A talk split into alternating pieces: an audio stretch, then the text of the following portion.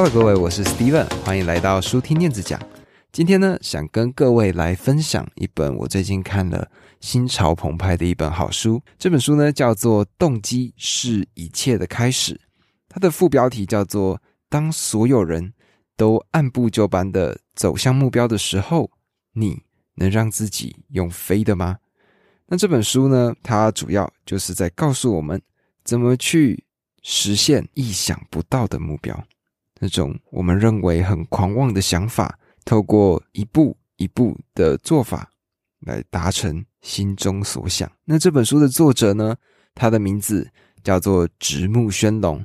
那直木宣龙先生呢，是日本的一个出版社的老板，名字叫做 Sun Mark。讲到出版社呢，这几年出版业可以说是越来越萎缩了嘛，因为网络或者说因为整个大环境，越来越少人会去阅读。而也有很多的人呢，可能就在书店里面度过他们的日子，但最后却没有把书买下来。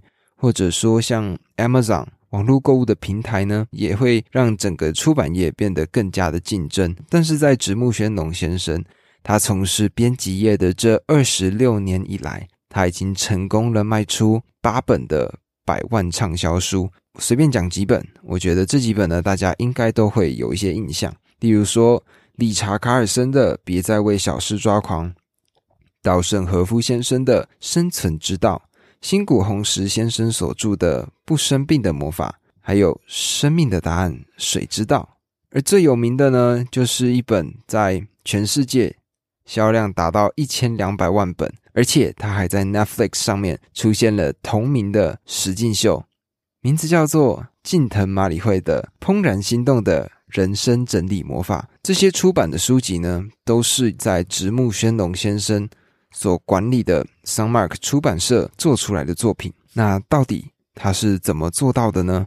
这本书就很明确的告诉了我们，他是如何完成他的梦想。这本书它分成了四个章节，而这四个章节呢，分别是：第一章去除极限意识；第二章能量会使人行动。第三章，不要用脖子以上工作。第四章，让所有人都能制作畅销书的制度。而透过这四个章节呢，我们就可以看到他们是怎么样先从动机出发，并且一步一步到个人到公司设立一个非常完善的制度，让 Sunmark 在日本雄踞一方。那接下来我就要开始来分享他书里面的内容。那首先就要先来讲讲去除极限意识这件事情是怎么诞生的。那直木先生呢，因为他在编辑业的名气，很多人呢都会问到他像这样子的问题。他会问他说：“与百万畅销书最贴近的编辑是怎么样的人呢？”他就会回答说：“就是那些比谁都强烈的想要出版百万书籍的人。”而他也提到，这不仅限于书本的百万销售。想要让食物啊、饮料啊，或者是家电用品这种东西大受欢迎，不也都是如此吗？强烈的期望才会成就一切。所以呢，Sunmark 他们的首要的工作原则里面，怎么想就是他们最重要的一句话。那他在书中呢，有特别举例到说，Sunmark 他们出版的一本叫做《金瓷哲学》的一本书。这本书呢是金瓷公司的创办人稻盛和夫的个人著作。那这边简短的介绍一下，稻盛和夫是个怎么样的人？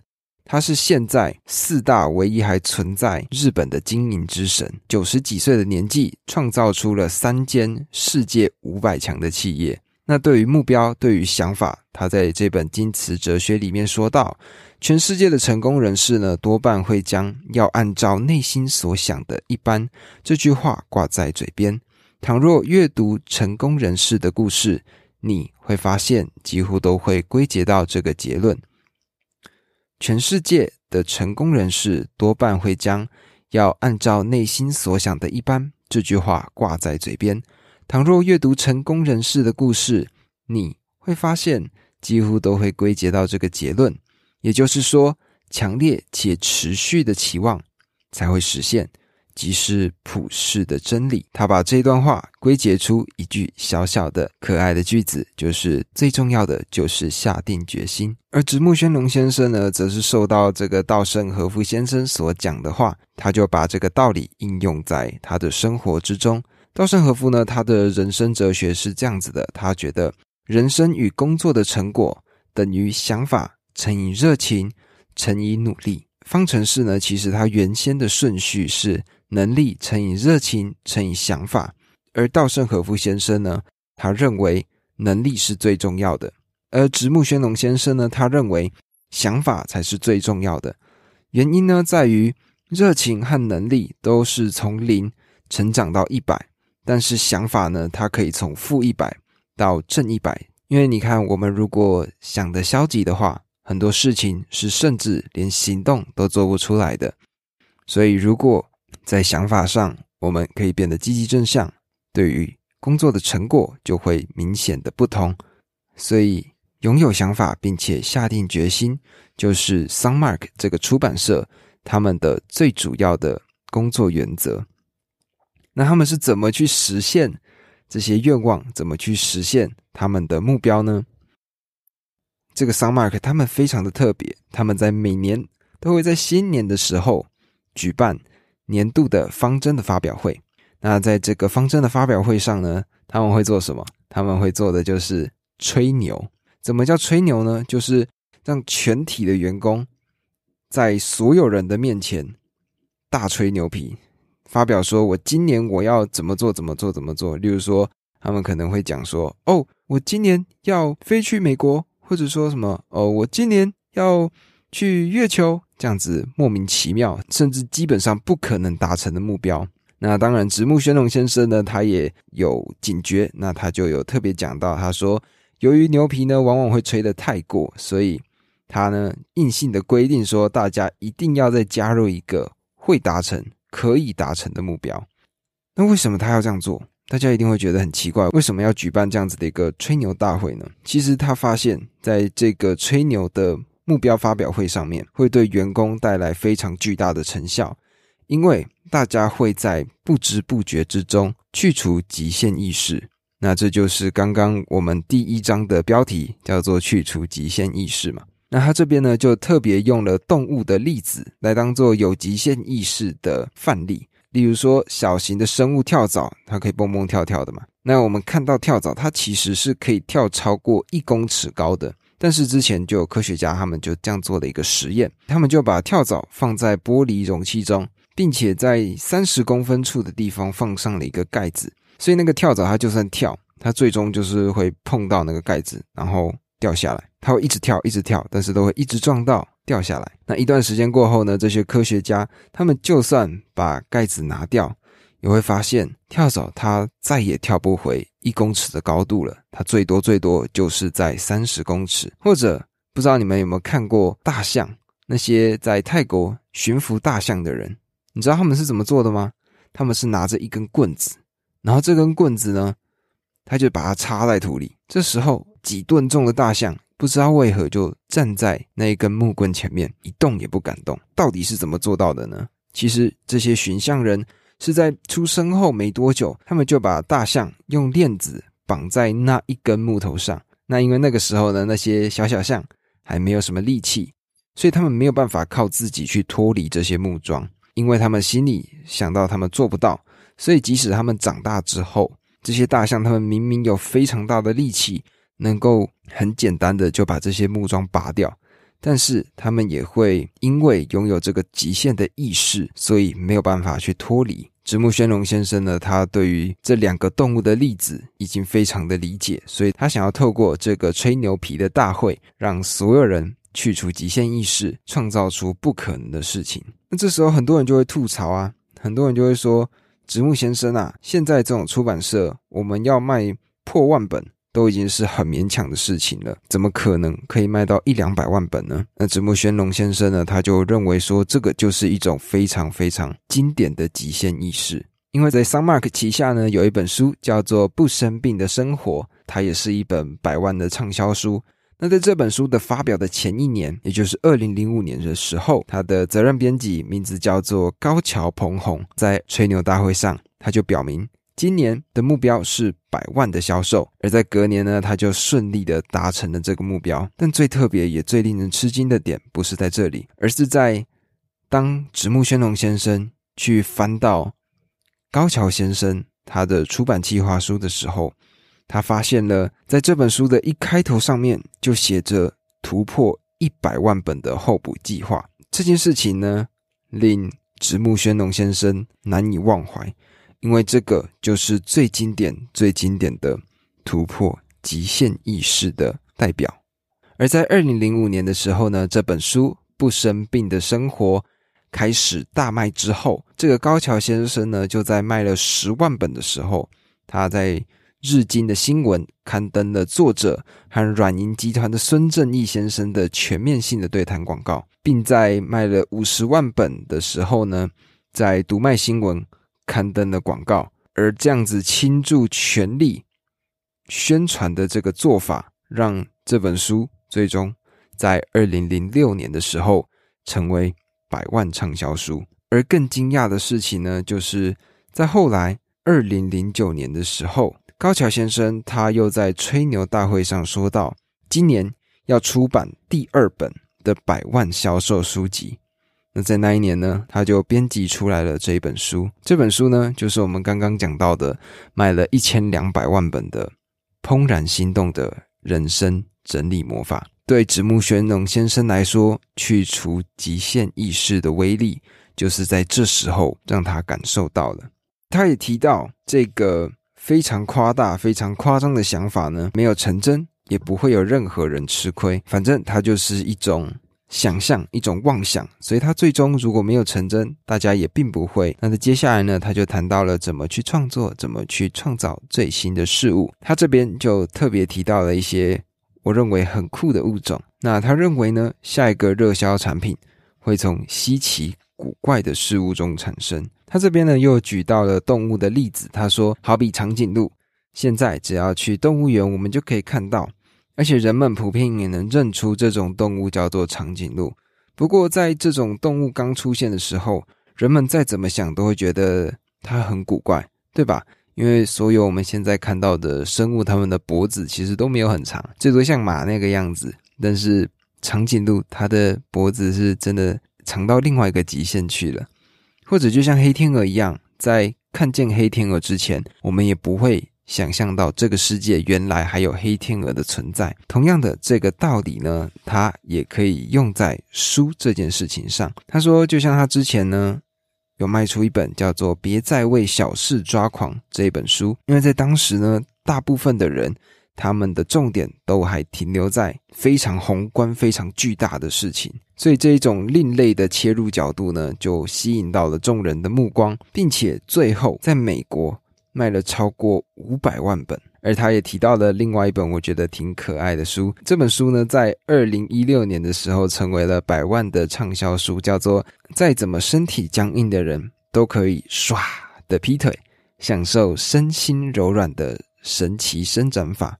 那这本书呢？它从头到尾就教你一个动作，就叫做劈腿。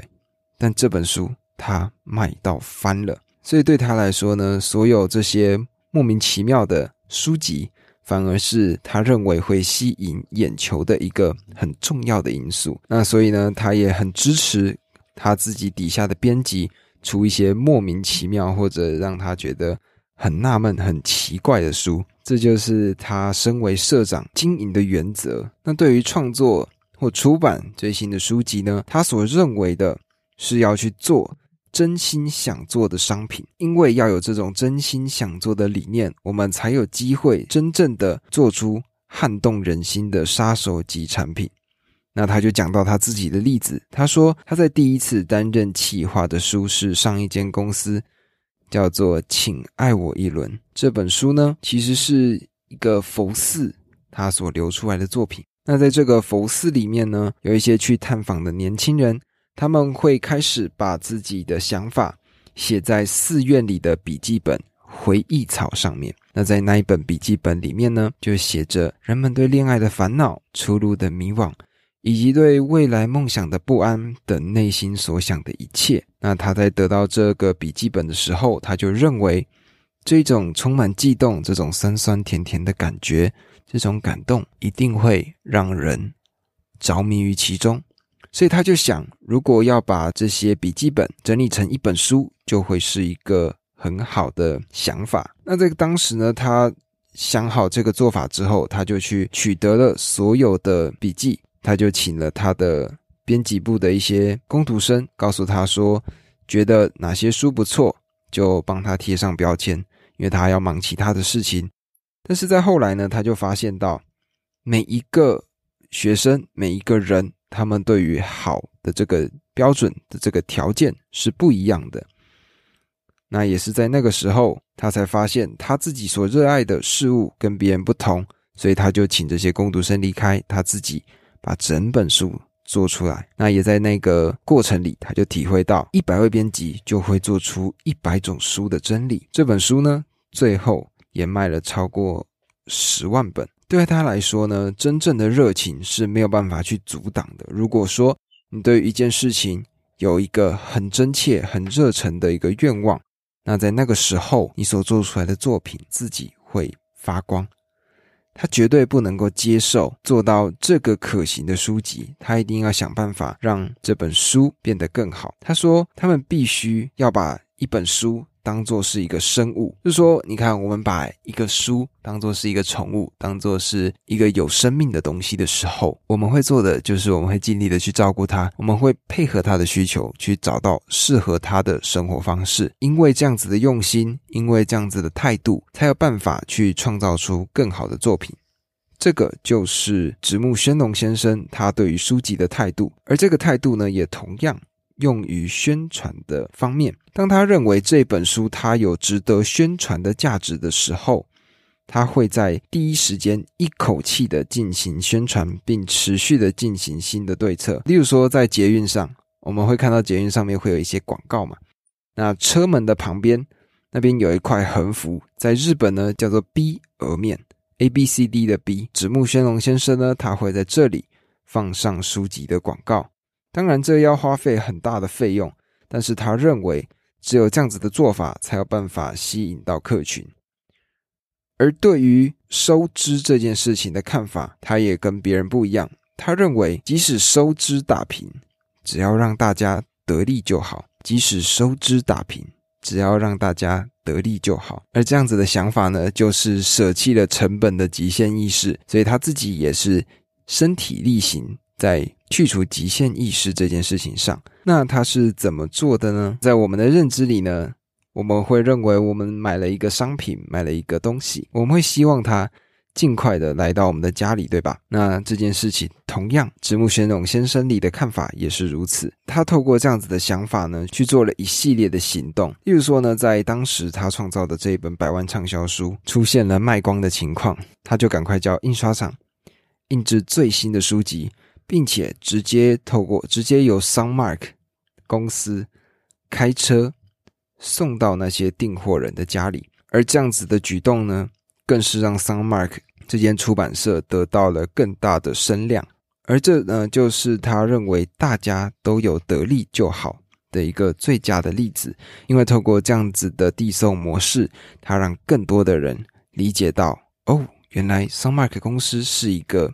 非常有效率，而且会亲自上火线的一群非常有责任感的编辑们。那透过这样子的宣传，更多人就会知道这间公司他们所出版的作品。那不管怎么样，对他们来说都是好的结局。那对编辑呢？他认为只要加强长处，我们就能够隐藏缺点，因为唯有强大。才能够得出显著的效果。那他认为的人才呢，是希望他有一个非常突出的潜力，而不是样样都懂但样样都不熟这样子的一种人才。他认为具有一项突出的能力，不仅能够取得成果，还可以产生独特的魅力。他这边呢，就特别举到的两种动物的例子，他真的是很爱动物的一个人呢。例如说，一种叫做兰花螳螂，它就单凭。长得非常像兰花的这个优势，就能够吸引昆虫，然后捕食。活下去。那而另外一种呢，就是赤腰透羽蛾。这种透羽蛾呢，它们可以拟态成黄蜂，就可以去避免怎么样被鸟来去捕食，而就透过这个优势，它们就可以生存下去。那他就把这个比喻呢用到了人的身上。他说，与其你去加强你的弱点，把你的弱点从不及格拉到及格，那你的变化呢可能最多只是一点点。但是如果你能够最大化自己的长处来一决胜负，那或许你能取得的是一百倍甚至五百倍的效果。而这就是他认为加强长处就能够隐藏缺点的真正意义。那直木宣龙先生呢，他有特别提到没有。所谓不勉强的成功，这个很经典的例子，我们会认为说，如果拥有了一个想法，我们要怎么去完成，怎么去做到？那当然还是要拼尽全力的。在拥有这个念想之后，你要拥有一个非常完善的行动力，你才有办法把整个计划来完成。他这边呢就提到了一个例子，就是他的员工呢在。做出了他第一本的百万销售书之后，因为送货上呢出现了一个令他难以忘怀的小故事。这些书通常是在印好之后会寄给跟作者关系匪浅的人，或者是媒体的相关人士。而这个名单呢，大概是一百五十个人左右。那平常这种东西呢，都是交由送货的人来去处理。而令人吃惊的是呢，这个责任编辑他想要在一周的时间里。亲手把书送到这些人的手中，所以呢，在这一周以内，他就迅速的送完了。而后来才知道的是，他在这一周总睡眠的时间只有十个多小时，也就是平均呢，他睡不到两个小时。那也就是因为这样子的能量，也就是因为这样子的执着，这本书才会在最终大受好评。那刚刚呢，都讲到的是种子，都讲到的是根源，要怎么去把整个细节做得最好，这是一个出发。那它是怎么样让一本书热卖的呢？这就来到了我们的第二章节。第二章节呢，它的标题名称是“能量会驱使人行动”，而这一章呢，是我认为印象最为深刻的一个内容。他是这样讲的：他说，一本书的能量会。改变人生。那这一段话呢？我认为它颠覆了我对于书籍或者说甚至任何产品的认知。他说，无法抑制的能量而不自觉的向他人诉说，就是一种最经典也是最重要的一个事情。想象一下，我们今天如果去看电影，例如说前阵子，例如说蜘蛛人，或者像最近很红的蝙蝠侠。我们在看完这些电影之后，我们会不自觉的去跟别人来做一个分享。我会跟他说：“哎，这个电影很好看，它里面探讨到的内容我很喜欢。”那为什么我们会有这样子的一个冲动，会有这样子一个分享的念头呢？就是因为这个作品，不管是书，不管是电影，它拥有一个很强大的能量。你在观赏它，你在看它的过程里面，它的能量传递到了你的身上，而你呢，就会把这个能量。继续的往外去传递，所以呢，在直木宣农先生的认知里面，书就是一种能量的理论，书本的能量传播现象就是所谓的口耳相传。那什么是好的能量呢？那在他的认知里呢，好的能量是不要去报丑闻，不要去揭露一些社会上的一些人士他们的平常的生活，对他们来说这个很没有意义。他说，不管这些书，他可能。卖的多好，他也不会去欺骗，也不会去造假或者伤害他人，做出危言耸听的一些书，因为他认为只有好的能量才会去宣传，才有办法。那什么是好的能量呢？那他在这里提到了一个我认为很有意思的结论，他说能够带去探病的书就是一本好书。那为什么这样讲？因为第一个，这个这本书呢。它一定会有一个很新奇、很特别的名字，而在阅读的过程中呢，会有一种疗愈的感觉。它可以改变读者的内心，让他们变得更好。而除了在医院之外呢，他自己也总结出来了两种代表了拥有好的能量的做法。第一个是在乡下也会热卖，因为乡下其实宣传的资源相对应的没有那么多嘛。那如果在乡下有越来越多人在讨论这本书的时候，就代表它会一传十，十传百，最后整个日本都会知道这本书的存在。因为一个没有宣传力度的地方都开始掀起这阵旋风的话，拥有宣传资源的地方一定是更加热卖的。而除了这两个点以外呢，他也提到了一个令我意外的想法，就是让女性支持的作品，女孩子会喜欢他的作品。因为女孩子她有办法去影响到的人会更多嘛？因为呢，除非像是我这样子的情况，我会来分享书籍，不然的话，男生大部分看书其实也不太会去分享出去的。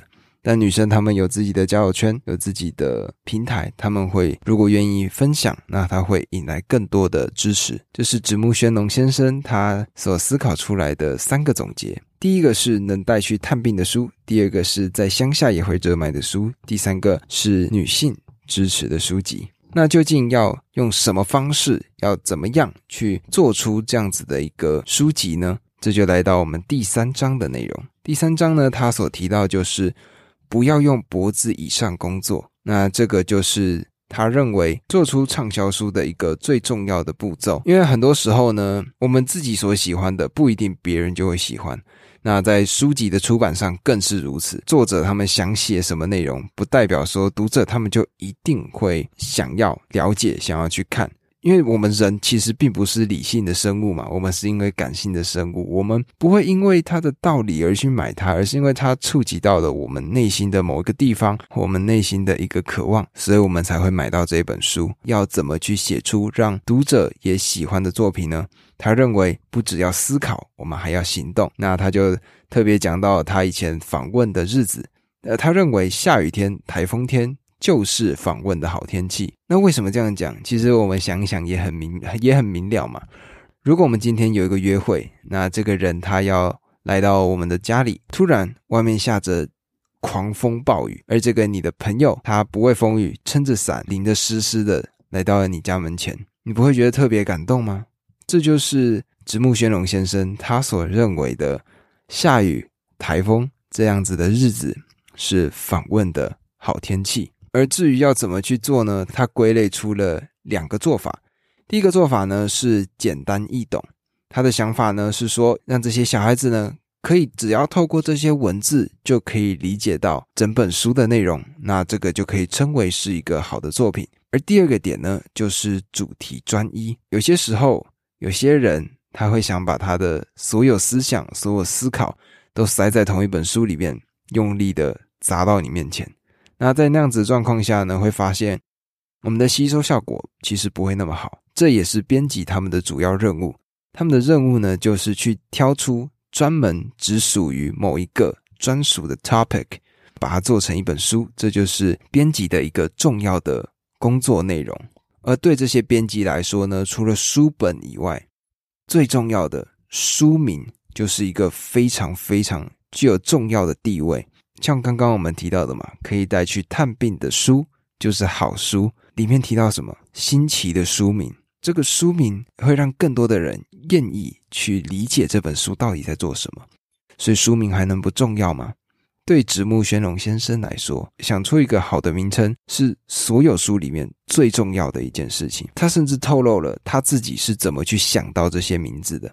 他会把这本书的内容放在自己的脑袋里。花一个月的时间，不管是走路，不管是洗澡，不管是任何日常的事情，他都会一直想到这本书，构思他的名字。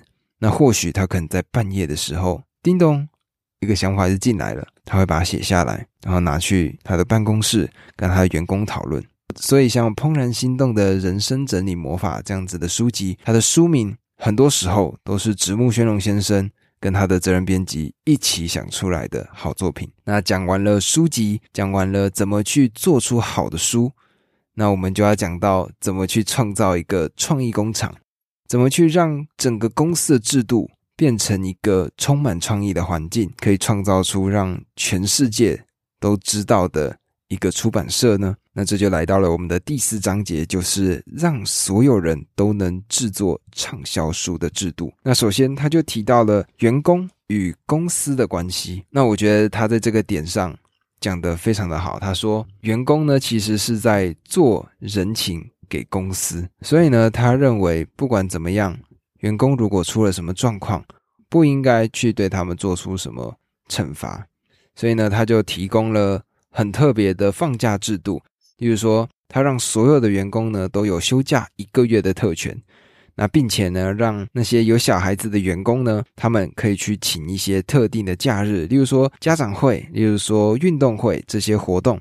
他们可以运用这个放假制度来请假，而直木宣龙先生呢，他也是一个非常关注员工的人，他会跟全体的员工呢面谈两次，因为他认为呢，公司是问题的集合体，而且在越高层的人呢，他们最多是听到一些简报，所以呢，他这个面谈的状况基本上都是找组织最下层的员工，因为这些最下层的员工呢，才是比谁都要掌握整体的人。这种直击问题的方式呢，我认为是非常值得学习的。而在创意上，他们也非常特别。他们在每年呢会分批让员工去参加书展。那在透过这个书展的过程里呢，他们会吸取到不一样国家的能量，会看到其他国家那些爱书的人对于书展他们做事的态度。我也是在看了这本书才知道说。原来西班牙他们的书籍基本上只有两种颜色，那实用书籍跟非实用书籍他们会分成两个颜色去做贩卖。那这样子的做法呢，后来就影响到 Sunmark 这个出版社，他们呢就用了同样的方式，在日本做出了一个基本上一模一样的版本。那在日本也是成为了百万的。销售书籍，那对于奖金呢？他也有自己特别的做法。他是这样子做的：实际销售如果超过三万本，他会给企划者定价百分之一的奖金；而假使呢卖了超过十万本，他百分之一中的一半呢会给那个人，而另外一半则会存起来当做所有员工所使用的资金。此外，如果业绩跟利润两者都达到年度的目标，所有加入公司超过三年以上的员工会以达成奖的名目得到特别的奖赏。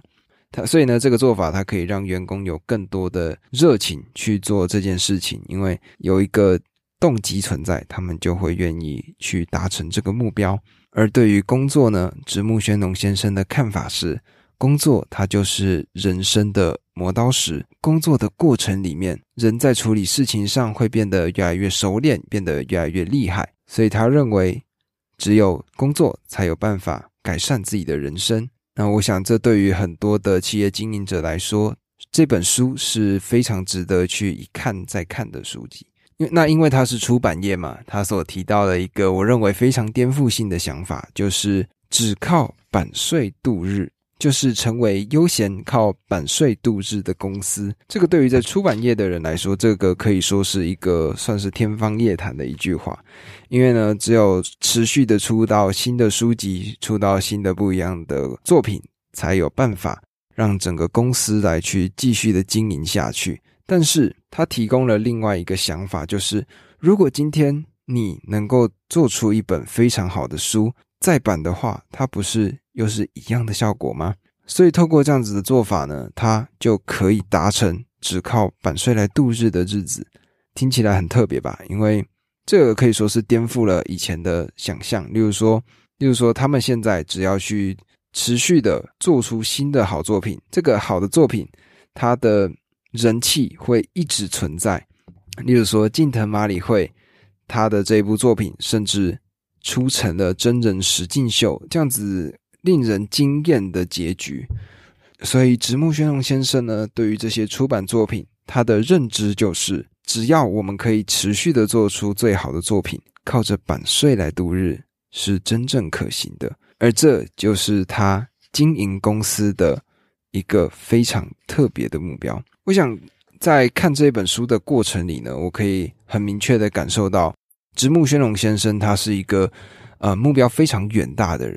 就是我们曾经有一句古话嘛，“不成帝王也成将相”，这样子的一句话的意思就是什么？如果我们今天把我们的目标放得无限大，在去除极限意识的情况下，即使落了一阶，也会比原先完全没有目标来得好，对吧？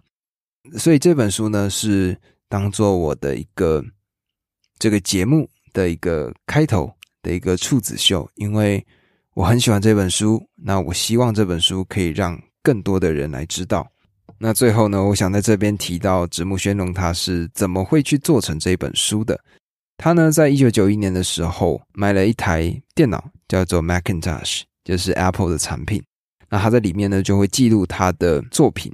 记录他的想法，他在工作上的一切内容。那随着他写完这些想法之后呢，他会在隔了一阵子实际去执行之后，再回去看他做了这些作品得到的效果。那最一开始的时候呢，这些想法他大概就只有几页的 A 四的量。那没想到呢，随着他越写越多，甚至有些时候一开始就写了十七、十八页。他结果导致呢，他年末到新年的整个假期，他几乎都是。窝在书房里面，专心的来去写他的内容。他对于达成的这些目标呢，他最终得到了以下的结论。他认为，首先就先从这么想开始，去加深想法并落实在文章中，接着实践。有些时候呢，也会失败，到时候再去反省。就这样年复一年的不断持续，他所预期的愿望，偶尔就会在眼前实现。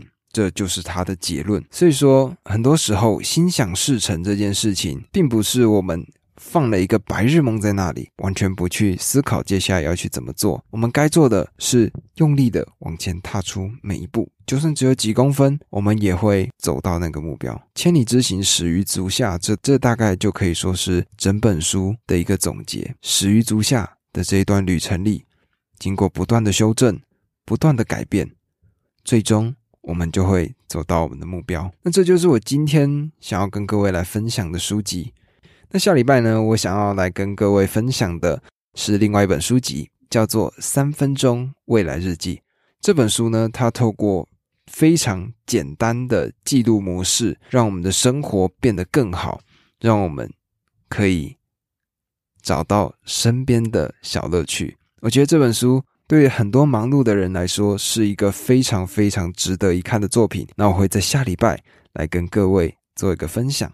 那么讲到这里，这就是今天收听燕子讲的内容。欢迎在下方留下五星评论与我互动。喜欢的话，欢迎关注我的 Podcast。目前呢，我的 IG 账号正在架设当中。那我也打算经营一个网站，在上面放上我的读书心得。如果喜欢的话，也欢迎来到这里。跟我互动哦。那么，我是 Steven，我们下个礼拜再见。